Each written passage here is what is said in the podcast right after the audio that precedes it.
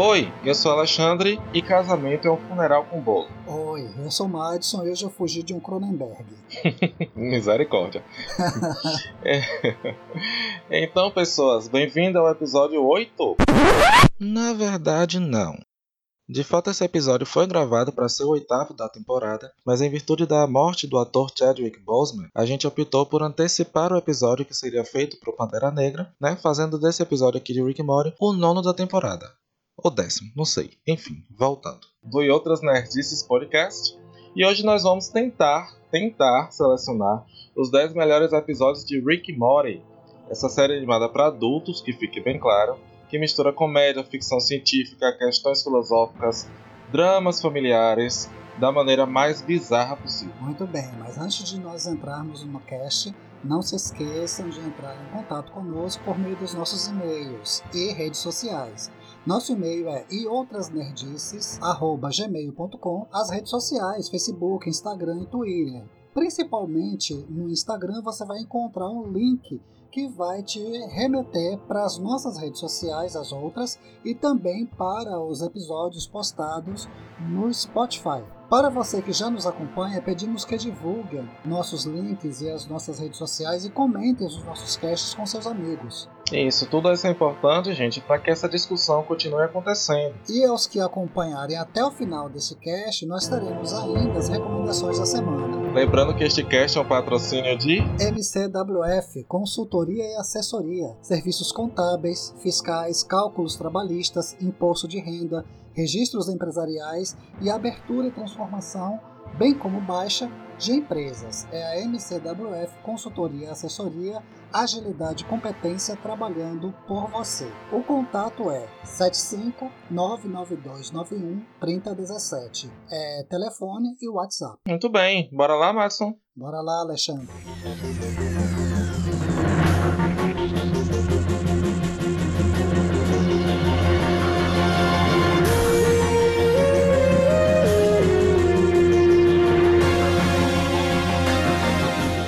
Rick Mori.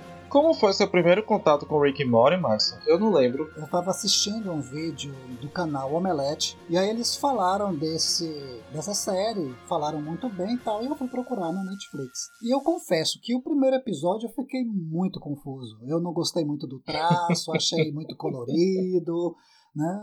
Eu falei, gente, que negócio é esse? Achei a linguagem meio pesada. E pensei, esse negócio não é para criança, esse negócio não é para adolescente, esse negócio não sei nem se é para mim. Mas né? continuei né? assistindo, continuei assistindo.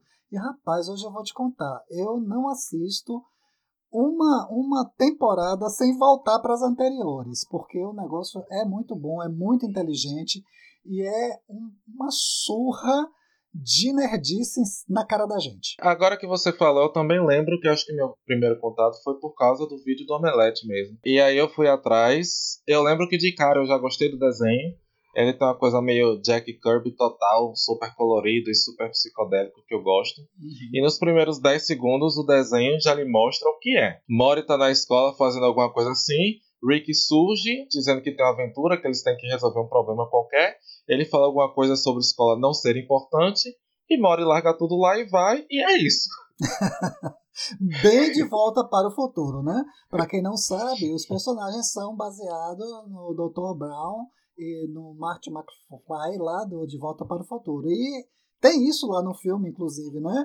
Bora, corre, a gente precisa resolver, é uma urgência, larga tudo e vem comigo. Realmente, Madison, a origem de Rick Morty está no curta-metragem que um cara chamado Justin Rowland ele fez uh, ah, para um festival de cinema qualquer. Então ele fez uma paródia de De Volta para o Futuro, uma coisa meio louca, psicodélica. Alguém viu, na verdade, um cara chamado Dan Harmon, e eles resolveram juntos dar um melhoramento no desenho para finalmente criar Rick and Morty. Criar essa relação de parentesco entre eles, deu uma refinada no desenho, tudo isso para dar origem ao que a gente tem hoje. Mas bora lá, qual é a história de Rick and Morty, se é que a gente pode considerar que o desenho tem uma história? No escopo geral, é um avô com o seu neto, adolescente ou pré-adolescente, acho que é adolescente, que sai pelo universo e pelo multiverso e por outras dimensões né, por mundos paralelos, em aventuras louquíssimas, bizarríssimas, desafiando as leis não somente da física e do tempo, né, e do espaço, mas também a tudo aquilo que já está estabelecido, como eh, eles desvirtuam conceitos de família, de religião, de política, do propósito da vida. O niilismo toma conta, porque o Rick ele é um descrente de tudo, né? apesar de que tem sempre aquele até a gente citou num outro cast aí, desses personagens que são ateus, mas que na hora que o sapato aperta bonitinho, eles começam a rezar, a orar, a invocar uma divindade, e depois que eles se livram daquele aperto, eles viram de chupa aí que Deus não existe. Né? E isso é. acontece, é. inclusive, também com, com o Rick. Se você for considerar as histórias de fundo, elas são bem mais interessantes até do que essa história, né? Porque é. você tem o Rick, que é o cara mais inteligente do universo. Ele é, é um próprio deus. Ele é praticamente invencível. E você tem Mori, que você. que é um adolescente que não é muito inteligente. Que você não sabe exatamente por quê. Na verdade, um dos episódios ele tenta explicar por quê que o Rick sempre usa em, em suas aventuras. Mas fora isso, você tem muita questão do drama familiar, né? Exatamente. Porque como é você conviver com esse cara que é uma mente genial, mas que ao mesmo tempo é um, um, ser humano completamente frio e distante das outras pessoas, justamente por causa dessa genialidade. Não, eu acho engraçado, tem um episódio, eu acho que esse que você citou aí, em que ele explica o porquê do Mori estar junto com ele, é porque a burrice do Mori e a estupidez do Mori servem de escudo de camuflagem para a super inteligência do Rick, que está sempre se metendo em confusão e sendo caçado. Porque o Rick só vive ou bêbado ou drogado. Ele só vive Quando não os dois. Exatamente. E se mete nas maiores confusões, então ele tem um secto de, de, de inimigos e de adversários quase tão geniais quanto eles. Inclusive, ele tem versões dele de outros universos que o estão caçando. Então, a presença do Mori junto com ele, segundo ele, serve de escudo para cobrir a sua genialidade. Quando o Mori descobre isso, ele fica muito puto. é. Então, quais são os personagens? Você tem basicamente a família e você tem mais alguns coadjuvantes que aparecem, né? Sim. Então, na família você tem o Rick, o avô super inteligente e tal. Você tem o Mori, que é esse adolescente de 14 anos, como todo adolescente. Se bem que ele tá assim um pouquinho abaixo da média. Inseguro, nervoso, medroso. Você tem a Beth, que é a mãe, que ela tem um pequeno trauma porque ela foi abandonada por Rick na infância. Ela tem um casamento fracassado com o Jerry, Jerry que Jerry, eu não sei, ele é meio Homer dos Simpsons, né? Exatamente. Aliás, exatamente. ele é muito pior. Ele é pior. Porque Homer pelo menos trabalha, ele nem isso. Exatamente. E ele é assim, super. sabe aquela definição da psicologia do cara castrado, né? É ele. E você tem a Summer, que é a irmã mais velha adolescente que só quer ser popular na escola, né? Fútil que só ela. Eu acho que fora isso, o personagem que mais aparece é a Jessica, que é a menina do colégio, que mora e é apaixonado por ela. Uhum. Né? e você tem também o Homem-Pássaro, que aparece bastante, acho que uns 20 episódios pelo menos. A Pessoa Pássaro. Isso, isso, Pessoa que Pássaro. É, que é de fato uma, uma imitação do Homem-Pássaro, né? Então que é uma figura Sim. da cultura pop. Sim. Aliás, o que mais tem o Rick e Morty são, são paródias, né? Todo, é, toda essa série é, é, é, uma chuva, uma enxurrada, um tsunami de paródias de tudo que se pode imaginar da cultura pop. Desde o gigante que foi morto por acidente lá em João e Maria, até invasores de corpos, uh, Fred Krueger, Alien. Agora eu acho interessante que eles pegam esses ícones da cultura pop e extrapolam ao máximo. Com eles certeza. se apropriam, trazem para aquele mundo maluco que eles vivem e, e se extra, e extrapolam ao máximo, mas assim, sempre trazem um toque de filosofia para a série, sempre tem uma questão filosófica ali envolvida, e sempre, se você prestar atenção, tem um, um drama familiar. Sim. Então você tem a Beth, que está presa num casamento fracassado, ela foi abandonada pelo pai, ela não consegue se livrar disso, né? Ela sempre tem essa coisa ela tem um pouco da alma aventureira do pai, mas ela tá ali presa porque ela ficou grávida na adolescência. Você tem Jerry que sabe que é um fracassado, então ele tá sempre tentando se provar. Isso. Principalmente pro Rick. Que é um gênio. O, o sogro, imagine você ser genro de Rick. Né? você tem Summer, que também é aquela adolescente segura que no fundo só quer ser popular. É. E Mori, que é uma adolescente de 14 anos. Tenta a, a Summer tenta usar o corpo, né, a sua sexualidade e tal para tentar se destacar, mas coitada, ela ela ela é muito corajosa, inclusive. Na minha opinião, ela é muito corajosa, ela é descolada no sentido de que ela se joga mesmo, bota a cara no sol, mas é, é, é né, assim, no nível de futilidade dela, é para tentar realmente chamar atenção e encontrar o seu lugar no mundo. Para mim, todos são inseguros por causa do Rick, que é um, um safado escroto, certo? Que acaba com a moral de todo mundo, porque ele realmente se acha o Deus de tudo certo? Ele acha que Deus não existe, que Deus é ele, que ele com a ciência ele resolve todos os problemas e fode mesmo com a personalidade de todo mundo, inclusive do seu companheiro de aventuras, o Mori. Concordo, né? Então assim, gente, a gente tentou reunir aqui para vocês o que a gente acha os melhores episódios para que quem não quiser assistir tudo, pelo menos tente por meio destes episódios é, gostar da série, certo? Quais foram os critérios? Assim, eu escolhi alguns episódios Madison escolheu outros. A gente vai tentar resumir em 10. A série tem quatro temporadas, são mais ou menos 40 episódios até hoje, todos disponíveis na Netflix. Netflix patrocina nós? Não patrocina nós, mas Netflix patrocina nós. Isso. é... então, a gente não revelou de antemão quais foram os nossos episódios, mas eu queria saber, Madison, como foi que você selecionou esses episódios? O meu critério super científico para selecionar os meus. Eu selecionei oito aqui, eu só vou falar cinco, mas eu selecionei oito. Foi só o que eu gostei mesmo. Meu critério foi esse. Gostei, ponto final. Pronto, e é isso. e é isso, acabou. Eu tentei lembrar os fatos, porque Rick e Morty, como a gente estava conversando né, antes, são muitas histórias no mesmo episódio. Então eu me lembrava de coisas que eu gosto, mas eu não lembrava em que episódio elas aconteciam. Então, pelo menos uns três episódios eu escolhi de memória e os outros eu dei uma pesquisada na internet para poder ver se eram esses episódios os meus favoritos também. Aí dei uma olhada nos é, que os, alguns sites consideram os melhores. Dei uma olhada nas notas no, no IMDB, né? Uma base de dados que todo mundo pode chegar lá e votar. E com base nisso eu escolhi os meus nove, mas que eu só vou usar cinco. depois a gente pode até depois a gente pode até fazer uma parte 2, né? Mais 10 episódios indispensáveis de Rick e Morty. Depois a gente faz uma parte 3 e uma parte 4. 10 episódios de Rick e Morty imperdíveis. Inclusive, nós temos essa proposta, né, de de repente, é, a partir do, do próximo podcast, criar minicasts, né? É, pequenos é, bombons de Rick e Morty a serem distribuídos, né? Uma nova ala, uma nova sessão nos nossos casts futuros com um episódio uh, de Rick Morty rapidinho, 5, 7 minutos, né, falando de, cada, de um episódio e cada cast no futuro a gente fala de um episódio diferente, mas a gente está ainda pensando como é que a gente vai fazer isso ou se vai realmente fazer isso. Oremos. É, bora ver a, a repercussão deste episódio.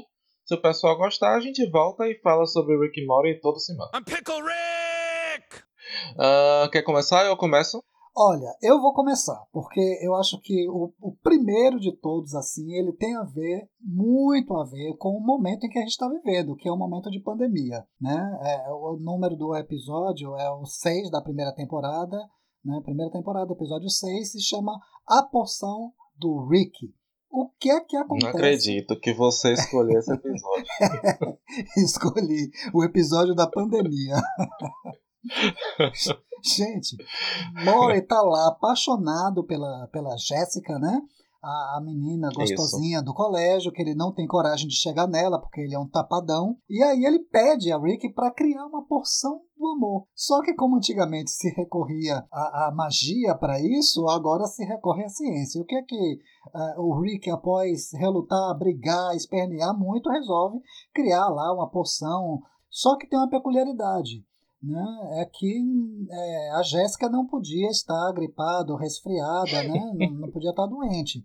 E aí, quando ela tomasse uma gota da poção, ela iria se apaixonar pela primeira pessoa que ela visse na frente, que obviamente seria o Mori, já que ele estaria oferecendo para ela uma bebida. O problema é que a Jéssica estava realmente gripada. e ela tossiu, espirrou, e aí ela acabou disseminando o vírus e todo mundo ficou apaixonado pelo Mori. Todo mundo foi infectado, e aí ele corre para fazer uma outra poção para resolver aquilo. E essa poção tem mais mistura com louva-a-Deus, não sei mais o que, e as pessoas começam a se transformar e agora não queriam mais só ter o Mori na sua cama. Elas queriam devorar o Mori. né? E aí volta para fazer outra poção e essa poção ela é espalhada pelo mundo e todo mundo vira verdadeiros monstros chamados de Cronenberg. Por isso que eu falei na abertura que hoje eu fugi de um Cronenberg. Rafa, misericórdia. A solução para mim foi assim um soco no estômago. Sim. Porque quando você pensa que ele vai criar uma nova invenção, uma nova poção, um antivírus, um antídoto para resolver o problema de todo o planeta, porque agora todo o planeta estava contaminado uma verdadeira pandemia e todo mundo é, se transformando em monstro. Só quem não se transformou em monstro foram aqueles que têm o DNA do, do Rick e do Mori, né? que no caso foi baseado no DNA do Mori. Então, os pais e a irmã é que não são contaminados, mas o resto, todo o planeta se transforma. A solução qual foi? Ir para uma terra paralela onde o Rick e Mori conseguiram debelar a pandemia Cronenberg mas por causa do aperto de um parafuso, eles morrem em uma explosão. E eles chegam exatamente no momento em que, eles, eh, em que as suas versões dessa terra acabam de morrer. Eles enterram no jardim, no quintal, aqueles corpos dos, da sua, dos seus alter egos, ou seus sósias, seus sósias na verdade, e eles assumem um lugar naquele outro planeta, naquela outra terra, naquela outra dimensão, e começam a viver com aquela família como se eles fossem dali originalmente. Isso. E isso é uma loucura. É. Porque na concepção da série existem milhares, incontáveis terras paralelas em múltiplas dimensões. É, eu gosto muito desse episódio, estava na minha lista também. Primeiro que ele tem esse, esse soco no estômago de você ver os personagens, os protagonistas, os protagonistas morrendo, mas assim, os protagonistas de uma terra paralela morrendo, e aqueles protagonistas Sim. que você gosta assumindo o lugar deles. E a partir daí, os outros personagens, na verdade, eles deixam de existir porque eles ficaram todos lá naquela terra que foi desgraçada. Então, exatamente. você tem uma Deixam nova de Beth para Rick no... More. Isso. Você tem uma nova Beth, uma nova Summer e um novo Jerry lá. E o mundo perfeitinho e os outros ficaram lá, porque um episódio, na, na, episódios posteriores, mostra que eles continuam lá lutando como guerreiros de uma terra pós-apocalíptica. Eu lembro desse episódio também. Então, assim, imagine você ter que se enterrar, enterrar uma versão de si mesmo. É isso que a série mostra. I'm Pickle Rick! O primeiro episódio que eu escolhi é o 1.5, A Revolta dos Misswicks. Ou Missix, uhum. não sei. Sim. Esse episódio é maravilhoso. Ele começa com Mori reclamando que ele nunca é o líder das aventuras. É daquele tipo de episódio que cada personagem tem a sua aventura paralela dentro do episódio. Então Rick e Morty vão numa aventura super chata, que na verdade é uma paródia de João Pé de Feijão, que tem uma das cenas mais grotescas do mundo, que é com o Senhor Jujuba. Eles estão lá naquele mundo paralelo. Nossa. Nossa, gente, que cena nojenta. é muito chocante. E a série ela mexe muito com isso às vezes. É, Rick tá, tá no banheiro de um bar, alguma coisa assim. E vem esse cara que, na verdade, é uma jujuba gigante, né? Naquele planeta que eles são. E o cara é pedófilo. Uhum. E eu não sei é por que eu tô rindo disso. Mas enfim, no contexto da série é engraçado. E ele começa a assediar Rick. E depois ele tenta estuprar Rick à força no banheiro. E Rick acaba esmagando a cabeça dele. É uma cena assim super nojenta. Tchau ah, então. Não, ah. fique. Deixe ah. fluir. Para com isso, tá me deixando meio desconfortável. Ah, ah, para não, de lutar, não, para, só para deixa com isso. acontecer. Tira a mão de mim. Home, Alabama. Uh. Não, para, por favor, não. Para de me provocar, seu pequeno safadinho. Enquanto isso, os outros personagens, que até então eram vistos apenas como coadjuvantes, eles que realmente assumem a história principal do episódio, né? Então você tem esses Missy Wicks que eles ficam todos dentro de uma caixa mágica. Você aperta o botão, aparece esse ser azul, Missy Wick. Você faz um pedido a ele e a vida dele acaba no momento em que ele realiza aquele pedido. É, Beth faz o pedido de tomar algum rumo na vida, alguma coisa assim, de ter autoconfiança, de autoconhecimento. Summer quer ser a garota mais popular do colégio. E Jerry, ele quer dar uma tacada perfeita de golfe. O que é impossível porque ele é o zero à esquerda no golfe. Então, o, o Missy não consegue fazer o pedido. E se ele não faz o pedido se realizar, ele não desaparece. Ele fica ali eternamente. Então esse primeiro Missy Week ele começa a convocar outros Missy Weeks que convocam outros Missy Weeks até que você tenha a revolta dos Missy Weeks, porque eles estão exaustos, mas só podem deixar de existir quando Jerry der a tacada perfeita. Engraçado é que a função deles é just, no, na vida, no universo, é só realizar um desejo da pessoa. É. E depois disso, o natural para eles é morrer satisfeitos, contentes, porque eles realizaram seu propósito na existência. Só que eles não conseguem. o Jerry, o Jerry ele não consegue dar a tacada perfeita. Os que vão surgindo não conseguem ajudar o original a, a fazer com que o Jerry, e eles ficam estressadíssimos. Isso. Porque é como se eles estivessem vivendo uma eternidade. É. E para eles é horrível aquilo. Eu, eu, esse também, eu teria escolhido esse também. Isso fazia parte da minha lista originalmente, mas eu tirei ele porque tem que selecionar, é. tem que escolher, uhum. é difícil. Então eu deixei esse de lado. Mas ele é ele é muito legal. É, realmente. É um dos meus episódios favoritos e, e os Miss Weeks viraram. Na verdade, é Miss Six. É, e os Miss Six viraram ícones, né? Tem camiseta com eles Sim. e tudo. Eles voltam depois em outros episódios. Realmente é um dos episódios mais engraçados de Rick e Morty. Recomendo para todo mundo que quiser começar. Bora lá, qual é o seu próximo? Vez? Sua vez. Uma loja do diabo. Gostei dessa. É na primeira temporada, o episódio 9. É, a Summer resolve procurar um emprego e ela vai encontrar um emprego justamente numa lojinha de antiguidades, certo? De um senhor muito distinto, muito educado, né? Só que esse senhor muito distinto, muito educado é o diabo. E ele vende aquelas quinquilharias para as pessoas com o objetivo de que as pessoas é, acabem é, adoecendo, morrendo, se tornando escravas, porque é através daquilo que ele vende que as pessoas vão ali realizando um desejo, mas por outro lado, tem uma consequência ruim. A Summer descobre que aquele, aquele cara é o diabo. E aqui é, entra essa questão da, de duas histórias acontecendo mais uma vez no episódio, porque nesse momento o Jerry, ele é, ele tenta ajudar o Mori é, a fazer uma, uma lição de casa. E aí o Mori, ele tem que fazer uma lição sobre astronomia. E aí tem lá a questão de Plutão não ser mais um planeta. E Jerry disse: "Não, eu passei a minha vida toda entendendo do que Plutão é um planeta.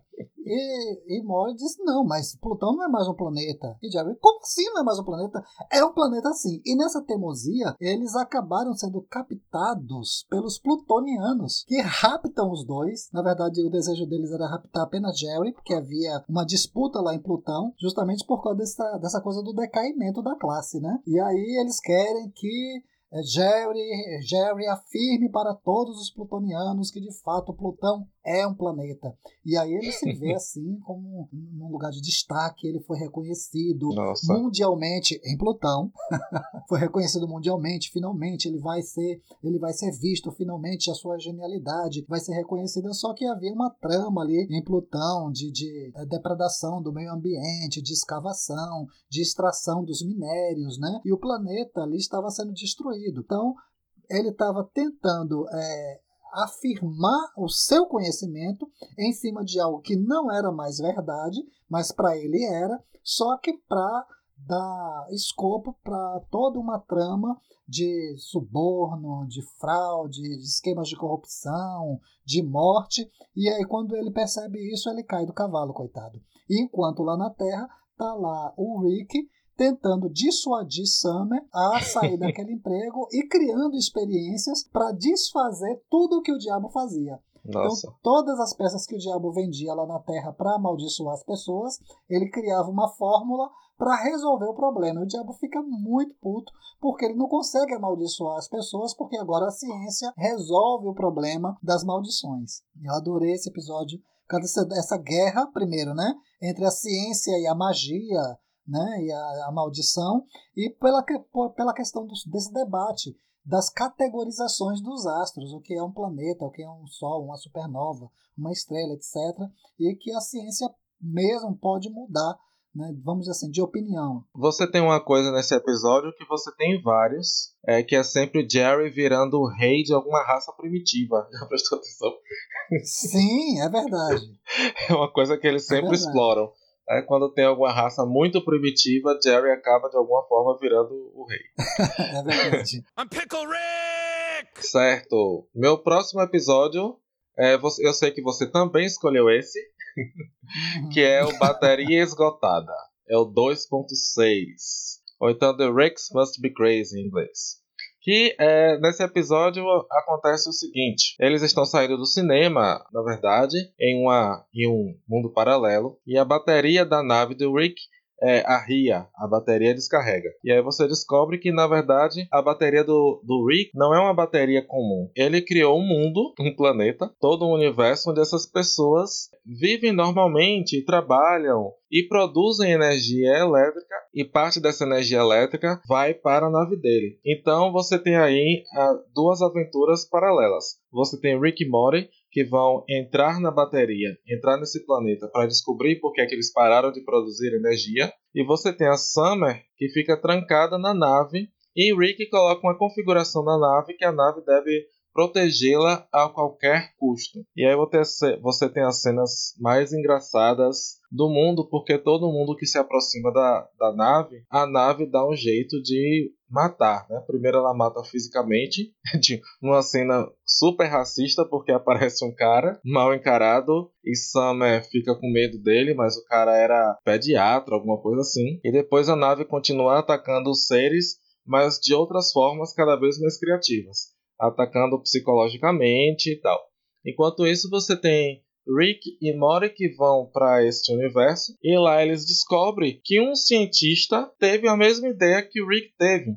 Então, dentro desse universo, o cara já criou um outro universo que está produzindo energia para aquele universo. E eles entram neste universo que já está dentro do universo para descobrir que lá também já tem um cientista que está em processo de criação de um universo que vai gerar energia para aquele universo. Então é uma coisa meio é, Inception, né? A origem. A origem. Isso. Isso. Então você tem uma coisa meio camadas, né? De, de origem, porque eles entram em um universo, lá você descobre que existe um outro universo, e eles entram nesse universo que já está sendo criado um outro universo. É muito engraçado o episódio. E aí a corrente do tempo lá é diferente, né? E tal.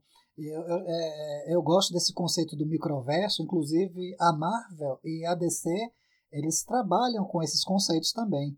Né? Nós vimos isso lá no Homem-Formiga, né? uma, uma referência do Homem-Formiga, uma questão da Vespa que se pede em um microverso desse aí. São conceitos que todo mundo meio que explora, mas não nessa maluquice de Rick Morty, né? Eles com certeza. Eles extrapolam, né? E você tem também o fato de Rick, ele finge ser um alienígena naquele universo que ele criou. Ele cria uma série de, de expressões, de gestos que não tem nada a ver, que pra gente seriam super ofensivos, mas, que, mas que ele ensina para as pessoas que são legais e tal, né? Tipo, você cumprimenta as pessoas dando o dedo às pessoas, né? É nesse nível. Dando o dedo do meio. É. Não era um legalzinho. é. Ou seja, é a questão da ressignificação das linguagens, né? É, é genial. É escroto, mas é genial. Sim. Não, e você tem é, um discurso também que vai se propagando, porque quando eles chegam no primeiro nível, é Mori que fala, mas essas pessoas não estão sendo escravizadas? E ele fala, não, essas pessoas estão trabalhando por dinheiro, por outras coisas, dentre elas para ter vivendo as suas vidas, vivendo as suas vidas, né? Dentre elas para produ produzir energia para gente.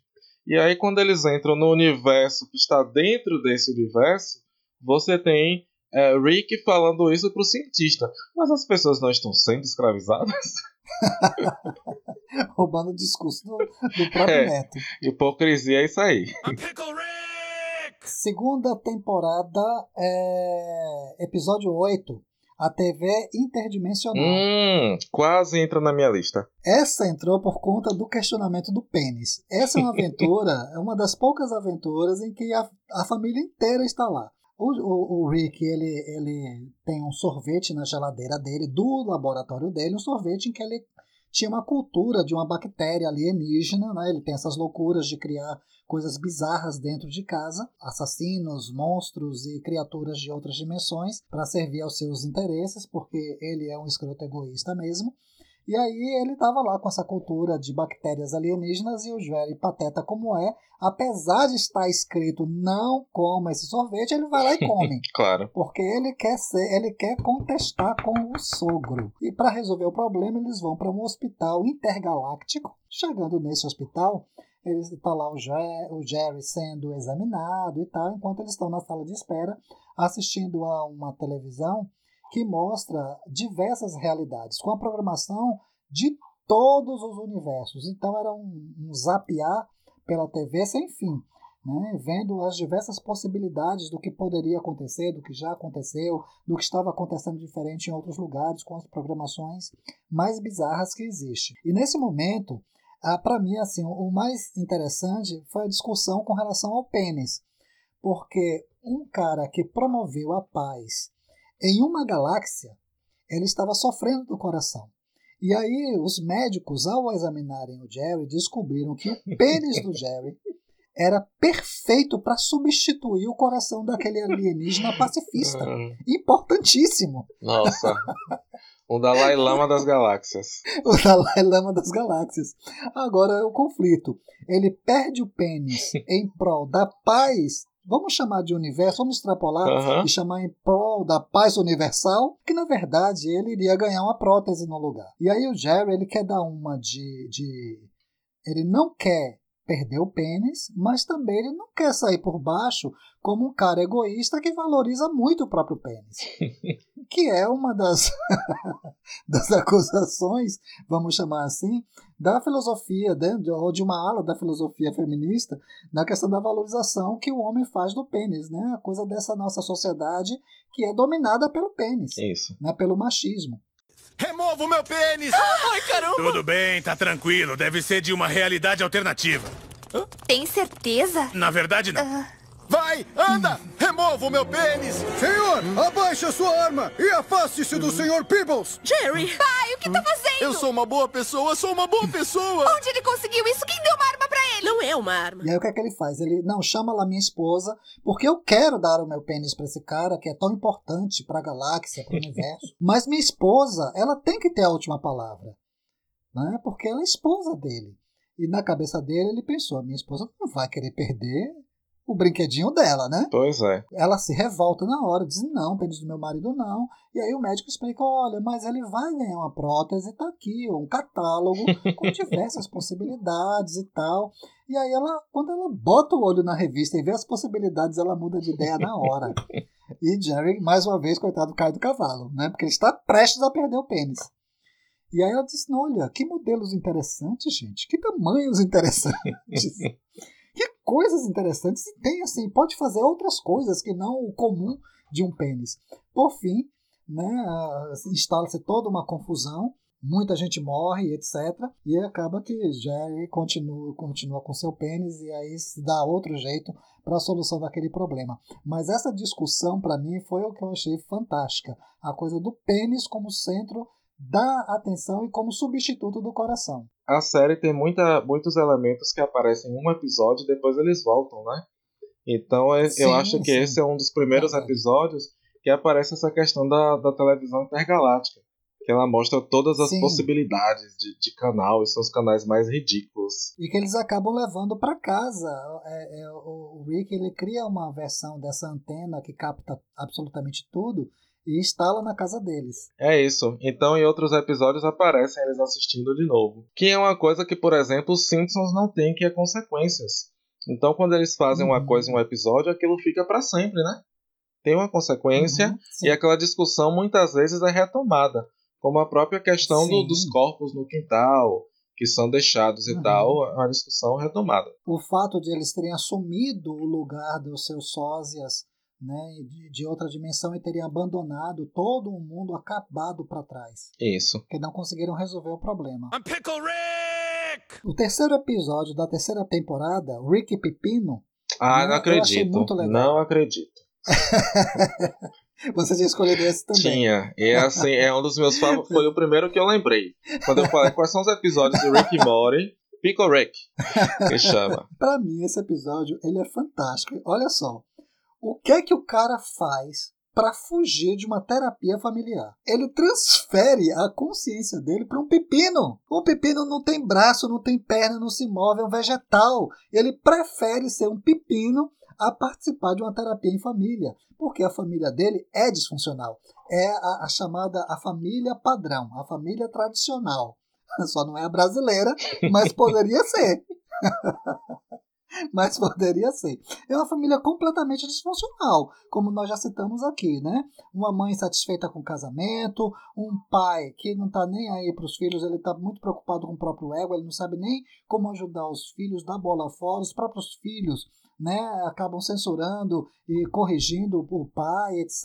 O sogro considera, se pudesse, matava esse genro, só não mata o genro porque sabe que vai ferir os seus netos e a própria filha, mas ele detesta o genro, mas entende que o genro é importante para a família dele. Então ele prefere ser um pepino. O que é que ele faz? Ele cria um corpo, ah, peças sobressalentes, né? é, braços mecânicos e tal, e aí ele se envolve em toda uma aventura com cartel de mafiosos, vai parar no esgoto lutando contra ratos e etc. E aí para ele sair daquele lugar lá que tem todo um, um reino estabelecido, né? Ele acaba pegando partes do, de, de ratos mortos e criando um corpo biônico, meio rato, meio mecânico e tal. Para finalizar, ele acaba indo parar justamente na clínica onde estava o antídoto, o antídoto para que ele voltasse a ser humano, né? Apesar de todos os reveses pelos quais ele passou, no final das contas ele teve que ir para o consultório da terapeuta para receber a injeção e voltar a ser o Rick de sempre. Que tem uns diálogos ótimos dele com a terapeuta, que eu lembro. Nossa, muito bons, muito bons. E que ela questiona, inclusive, essa, essa característica né, da personalidade dele que é essa é, é, egomania, né? Ele é um, um egocêntrico, um, um super egóico, uma pessoa que acha que ele é tudo, né? E aí ela vai questionando tudo isso e ele odeia a terapeuta porque ela vai desnudando essas camadas dele. Eu lembro, eu acho o episódio mais engenhoso, né? Porque eu lembro que ele começa mexendo com a barata e aí ele abre a cabeça da uhum. barata, ele vai colocando a língua no cérebro da barata e as patinhas da barata vão mexendo. Né? E aí ele começa a montar o exército dele de baratas. É, enquanto a família tá lá esperando por ele na, na terapia. É muito engraçado. E destaco também os diálogos entre ele e a terapeuta. Que todo mundo nesse universo encara as coisas na maior naturalidade do mundo, né? Ela tá lá consultando essa família, chega um pepino falante e ela acha aquilo a coisa mais normal do mundo. Eu me transformei num picles, Morty! Brrr! Coisa linda, eu sou um picles! Que que você achou? Eu me transformei num picles!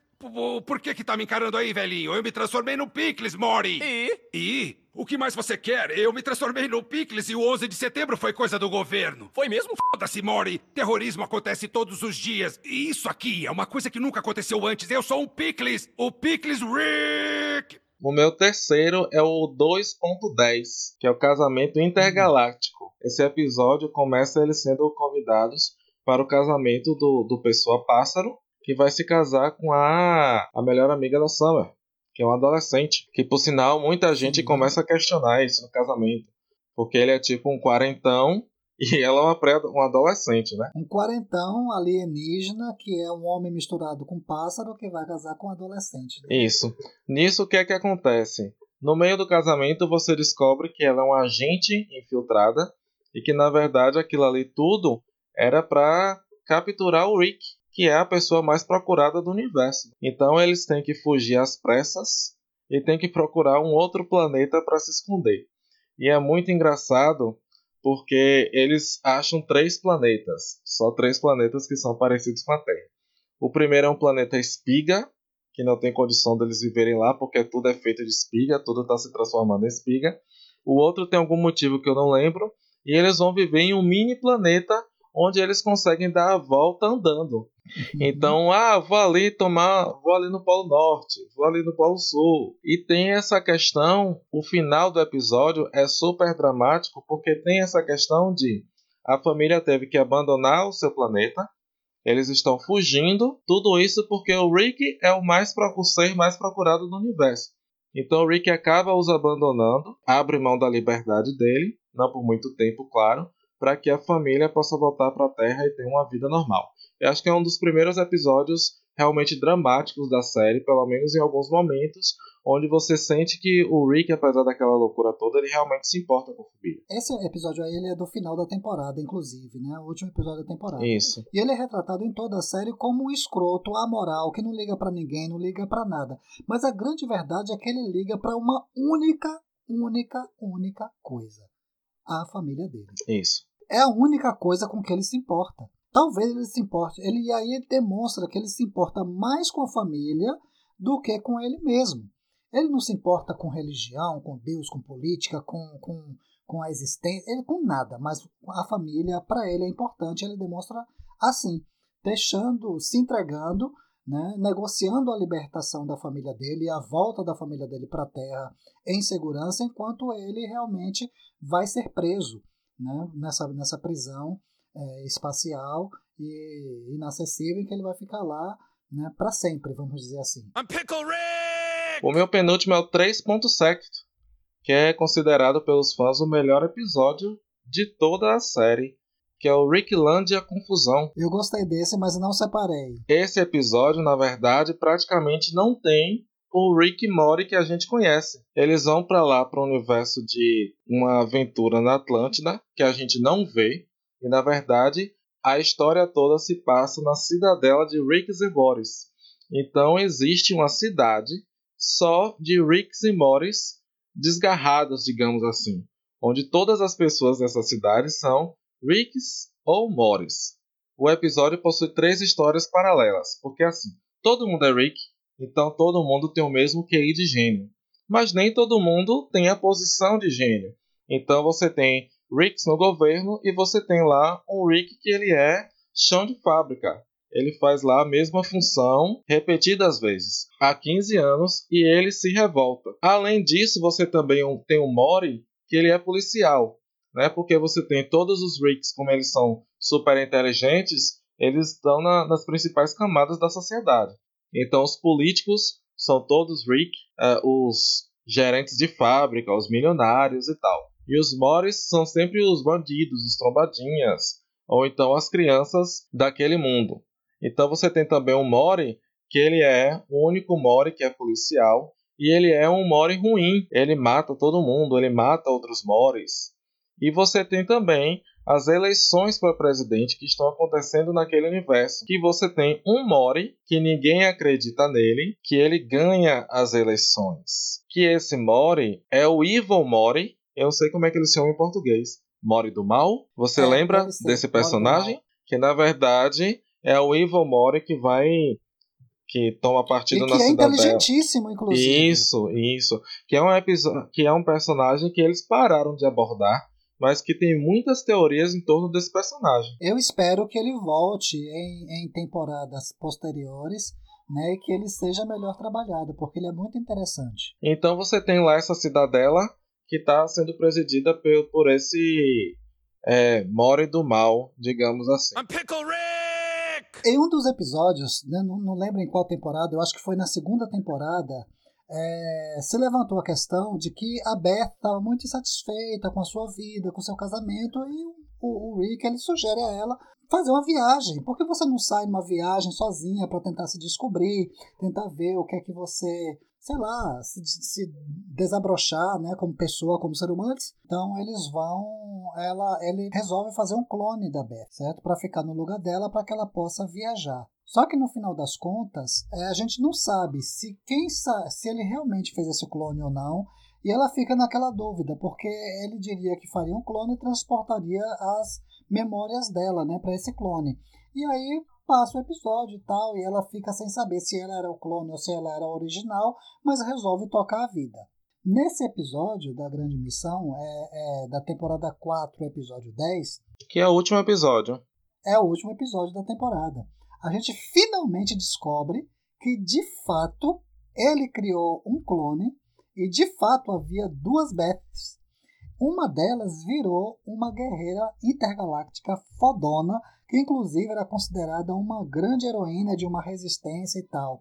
Né? E aí eles fazem justamente aquela, aquela anedota né? Ah, com, a, com a coisa da, do Star Wars porque cria-se inclusive uma nave super gigante que vem é, caçar a Beth, caçar a Beth aqui na Terra para que ela pague pelo, pelos crimes que ela cometeu e etc. E é muito legal porque aí você vê duas Beth e as duas têm atitude, as duas são, são fodonas, só que uma ainda é uma dona de casa, enquanto outra, inclusive, é uma ciborgue, porque ela substituiu partes do corpo, né? Ela acha que substituiu um olho, um braço, para que ela possa desempenhar melhor como guerreira. Né? E aí a gente descobre que tem isso, e no final ele fica naquele dilema: qual das duas é a original? Qual que você descobre que é nem ele sabe. Nem ele sabe.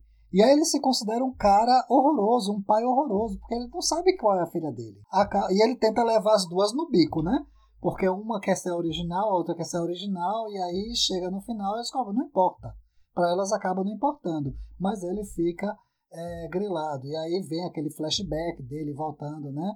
Lembrando, né, como foi que ele fez e tal, e aquela aquela roleta russa, vamos dizer assim, com a própria filha para que ele não soubesse de fato qual era o clone e qual era o original. É, esse, esse episódio tem umas coisas interessantes que de vez em quando é, eles abordam, que é a questão de Bert ser super parecida com o pai. E tem uma coisa que na verdade foi você que prestou atenção e comentou em uma das nossas conversas, que é de sempre terminar a temporada mal. Então, o último episódio de cada temporada é sempre ter um final dramático para lhe destruir. E esse você tem esse drama dele realmente sem saber quem é a filha. Né? Ele criou um clone da filha, ele fez um, de um jeito aleatório, onde justamente para ele depois não poder saber quem era um e quem era outro. E o foda, as duas têm um dispositivo no pescoço muito ao estilo de, de Esquadrão Suicida, um dispositivo que é um explosivo. Sim. O dispositivo, ele é um transferidor de memórias, porque a ideia dele era o seguinte, né? não é, é explicitado, né? só é dito que aquele, ele tenta se livrar da confusão, diz assim, não, é um transferidor de memórias, porque aí no final das contas, se é, é, aquela que foi voltasse, a gente poderia transferir as memórias de uma para outra e tal, e resolver a questão. E elas ficam muito putas porque a que viajou, a que foi para a viagem espacial, ela retirou o dispositivo, o dispositivo foi analisado e concluiu-se que o dispositivo era também um explosivo. Né? Então ele podia escolher qualquer uma das duas para explodir. Uma ficaria com a memória da outra e a outra explodiria, morreria. É, seu último episódio foi o último episódio da quarta temporada e meu último episódio vai ser o primeiro episódio da quarta temporada, que é o No Limite da Mori, Rick Morra, Rick Pita. que é aquele episódio que começa é, eles indo caçar um cristal em uma outra dimensão. E aí o Mori descobre que aquele cristal tem o poder de mostrar como ele vai morrer. E ele descobre que existe a possibilidade de ele morrer bem velhinho nos braços de Jéssica. Conforme você vai tomando decisões na sua vida, a forma como você morre vai mudando. Então ele começa a só tomar decisões na vida dele que o leve a um final com Jéssica, né? Isso é muito engraçado, porque o Rick se eu não me engano, o Rick morre nesse episódio. Mas aí o Rick tem um dispositivo de segurança, que ele sempre tem um clone e tal. E é, o Mori fica impedindo que ele retorne, justamente porque ele só faz o que o Cristal manda para que ele possa ter essa morte com, com a amada dele, com Jéssica. Eu lembrei muito desse episódio quando a gente estava falando, e eu esqueci de comentar, no programa de Dark, porque ele aborda muito essa questão das, dos mundos paralelos. Existe uma teoria da física que cada decisão, cada milissegundo da sua vida, existe um novo universo sendo criado com aquela possibilidade. Então, se você Exatamente. decidiu sair, aquilo ali abre um universo de possibilidades. Se você decidir ficar em casa, aquilo ali também tem um novo universo de possibilidades. E esse episódio brinca muito com isso, porque ele fica tentando uhum. achar qual é a possibilidade, qual é o universo que vai fazer com que ele morra daquela maneira específica. E aí, claro que é caótico, Inclusive, né? É, cada passo, dado ou não dado, é pensado, tentando chegar ao final que ele deseja. Sim, a cena do julgamento é hilária, porque ele fica balbuciando uhum. algumas palavras, né? Ele cometeu um crime, uhum. ele matou um policial, uhum. se eu não me engano, e aí ele está sendo julgado.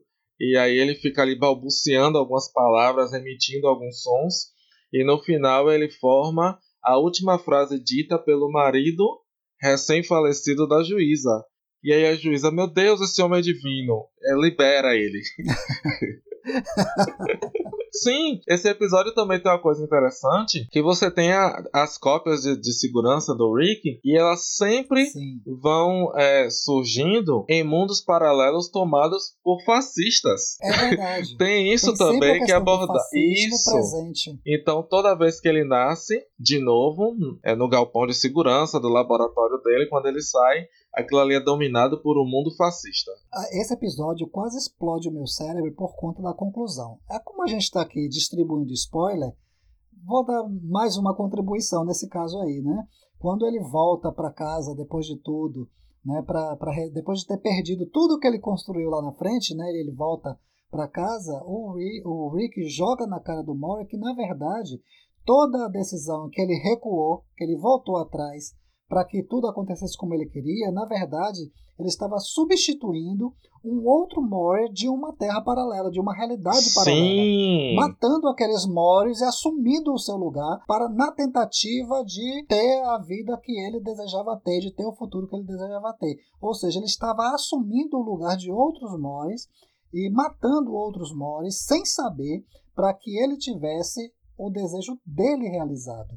Quer dizer, isso dá um, uma, uma reflexão muito legal. É, então você percebe que é uma série engraçada e tudo, mas que eles nunca passam sem consequências, né? Ninguém vai assistir Rick and Morty naquela fantasia, naquela ilusão que a gente tinha na década de 80, se bem que eu acho que nem na década de 80 era mais assim, de que todo desenho era para criança. A gente tem essa essa coisa que muita gente pensa isso, né, Alexandre? Isso. Ah, desenho é para criança. Desenho e videogame. Há muitos desenhos, exato, exato. Desenho e videogame, ah, é coisa de criança. Não é. Há muitos desenhos e, e games que são para adultos, né? A linguagem é para adulto, o tema é para adulto, ainda que o traço seja até cartunesco muitas vezes, né? Um traço às vezes até meio rudimentar, mas a temática é para adulta. Daí né? nós temos diversos: Os Simpsons, Soul Park, Futurama, é, Family Guy, né, Desencantados, é, BoJack Horseman. É, e tantos outros aí, American Dad, Super Drags da Netflix, que gerou uma polêmica louca. Né? Teve gente aí que era assinando abaixo assinado por causa, não sei se você lembra Lembro sim. Super Drags. Lembro sim. Você assistiu Super Drags? Assisti, que é uma pena que foi cancelado. Foi. É, o argumento era: "Ah, mas ah, os meus filhos não vão assistir gente, Super Drags não era para criança". Assim como Rick e Morty não é para criança. Porque as pessoas tudo escandalizam, é, se escandalizam quando você principalmente vai abordar a cultura LGBTQIA+. Sendo Sim, que esses desenhos Principalmente. Sendo que esses, esses desenhos, é, os Simpsons e todos esses, inclusive Rick Morty, tem discussões seríssimas, como eu citei aqui no início, tem cena de pedofilia, é, você não tem a, né, você tem uma, uma criança, ele é um adolescente de 14 anos, que tá, por mais que seja uma jujuba gigante, mas você tem todo um diálogo ali de um pedófilo com a vítima. Assim, eles não fazem exatamente piada disso. Inclusive a situação que o Rick sai super traumatizado. Exato. Mas você tem. Mas ele, mas ele resolve, né? Mas ele resolve. Isso. Ele mata o pedófilo. De uma forma, né? né? Que era inclusive. Que inclusive o pedófilo, nesse caso, era o rei da vila Isso. que eles estavam hospedados. É que ninguém sabia. No final, encontra uma caixinha escondida depois que ele morre, esse pedófilo morre, encontra uma caixinha em que tá lá fotos e tal de crianças tal e aí tem aquela coisa e agora? O povo não sabe disso. A gente vai revelar ou vai deixar que ele seja aclamado como como o herói que a gente sempre achou que ele fosse? Ou a gente revela que ele era um pedófilo e acaba com a imagem dele? Sim. porque existem famílias Alexandre se calando para permitir que membros da sua família que são pedófilos mantenham a sua imagem Então são essas discussões que não são engraçadas, pelo contrário, são muito sérias e essas animações levantam essas questões. O, episódio nunca faz apologia à pedofilia, à pedofilia muito pelo contrário. Muito Eles pelo contrário, lidam de, do, do, jeito deles, de uma forma bizarra, mas é, a mensagem que eles passam é justamente contra tudo isso, né? Tem a questão da hipocrisia, como você é. falou, porque o personagem, no caso, ele é o rei daquele, daquele universo, ele é morto. Na verdade, é Rick que volta e, e mata. Mori é não consegue matá-lo no banheiro. Você acha Deixa que ele, ele morreu. Isso. E aí você tem essa discussão porque eles er, ergueram um monumento é, em homenagem a esse rei morto. E eles descobrem que o rei era um pedófilo. E o que fazer com a informação? É. Que é a questão que as pessoas têm que pensar, na verdade. O que é que, quando a gente tem a informação, o que é que a gente faz? Vamos aprender a tomar a decisão certa. I'm Pickle Rick! Eu acho que a gente pode pular a parte da conclusão em notas. né? Porque. Acho também. Né? Porque a, a, gente escolheu os episódios aqui, eu pelo menos daria 10 a todos os que eu escolhi, todos os que você escolheu também. É, e outros que nós não escolhemos. Ah, nem me fale. O coração dói. Então, gente, é, é uma série que ela é melhor aproveitada se você assistir em sequência. Porque, como a gente falou, há consequências de um episódio para o outro mas ela não tem exatamente, os episódios não estão exatamente linkados. Você tem uma história de fundo acontecendo, mas você pode assistir episódios esporádicos, porque cada episódio tem a sua aventura independente. Uma coisa que eu esqueci de falar é que vale a pena você assistir os episódios em inglês e depois rever em português, porque a dublagem é maravilhosa. E eles adaptam a, a linguagem. Então, quando você assiste o, o episódio em português, ele não é exatamente uma tradução do episódio em inglês, porque eles, eles localizam as referências. Então eles fazem referências a memes brasileiros, a cantores, a artistas brasileiros, para que você entenda melhor as piadas. Então vale muito a pena você ver tanto em português quanto em inglês. Inclusive, é, eu acredito que na a, a, segunda parte, porque a quarta temporada foi dividida em duas partes, né? Foi lançar, foram lançados os primeiros cinco episódios e agora, recentemente, foram lançados os últimos cinco. E eu ri, ri de doer a barriga com alguns desses memes que você citou aí, memes nossos, aleluia, arrepiei, Isso, é. por exemplo, tá lá. que eu não acreditei, voltei e falei, gente, como assim? É, que é uma coisa que eles que é fazem, que é uma coisa que eles fazem divinamente em Desencantado. Sim. Quando você assiste em português, estão os memes todos lá. Nossa, gente, parabéns esses diretores de dublagem que realmente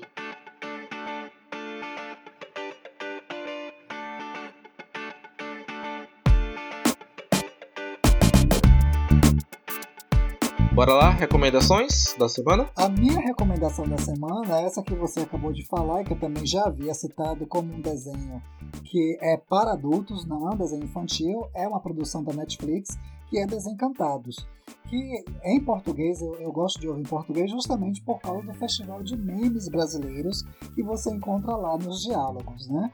É uma série muito desconstruída, desconstruidona, que pega lá a era medieval, fantasiosa, hipotética, inclusive em que a ação do demônio é muito presente, né?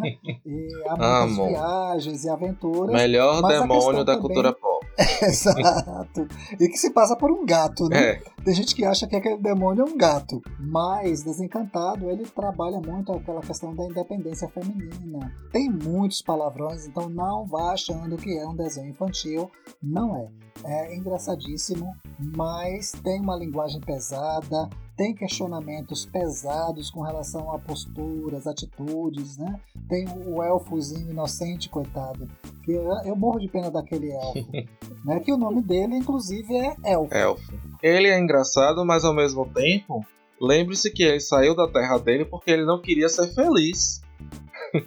Isso, era uma terra de pura felicidade. Para ele era um saco. Isso. É uma terra onde só existe felicidade, que todo mundo é feliz, todo mundo só faz o que gosta, né? trabalha com o que gosta, e é festa e doces, etc. Ele tava louco com aquilo. Né? A ideia é que, meu Deus, se o céu for assim, eu quero, prefiro o inferno, não é o que muita gente, muita gente diz? É, pois é. E ele, ele sai daqui do, da terra dele justamente para viver aventura, conhecer o mundo e tal, e, e viver uma coisa que não seja só felicidade. Coitado, e o bichinho sofre feito o sovaco de aleijado, vamos combinar. A minha recomendação da semana, eu não sei se ainda está disponível, eu assisti na Netflix. É uma animação também para adultos. Se eu não me engano, ela é feita em stop motion, gente, aquela animação de massinha. Anomalisa é uma animação de 2015, concorreu ao Oscar de melhor animação e tudo. Ela foi co-dirigida e escrita por Charlie Kaufman, que para quem não conhece, ele é escritor de grandes sucessos, principalmente de crítica, dos filmes mais loucos que eu já assisti na minha vida, como por exemplo Quero Ser John Malkovich, que é um filme de 99. É, Brilho Eterno de Uma Mente Sem Lembranças também foi um filme escrito por ele. Esse filme é muito interessante não é assim um filme. Não é um filme engraçado, muito pelo contrário. É um filme extremamente depressivo. Ele fala sobre a história de um homem bem sucedido, um escritor bem sucedido. Ele está indo dar uma palestra. Se eu não me engano, ele é do campo justamente motivacional, mas ele acha a vida dele uma merda. E assim, a animação é muito interessante porque ele enxerga as pessoas todas iguais e todas com a mesma voz. Isso é muito interessante na animação todos os personagens aparecem com diferentes roupas, com diferentes cabelos, com diferentes tamanhos, porque você tem crianças, adultos, mas todos eles têm o mesmo rosto, porque é assim que o protagonista enxerga o mundo, um mundo sem cor, onde todas as pessoas são sem graça e iguais. Até que neste hotel que ele está hospedado, ele conhece uma mulher. E essa mulher é a única que ele conhece com um rosto diferente. E ele se apaixona por ela. Lembrando que ele é casado, ele tem filho, ele tá com a mulher esperando em outra cidade. Eu não vou dar spoilers por causa. Porque acho que esse filme você não assistiu, né, Maris? Não, não assisti. Isso, então não vou dar spoilers do filme aqui. E ele começa a ter esse romance com essa mulher, que é a única no mundo inteiro que ele acha que é diferente das outras pessoas.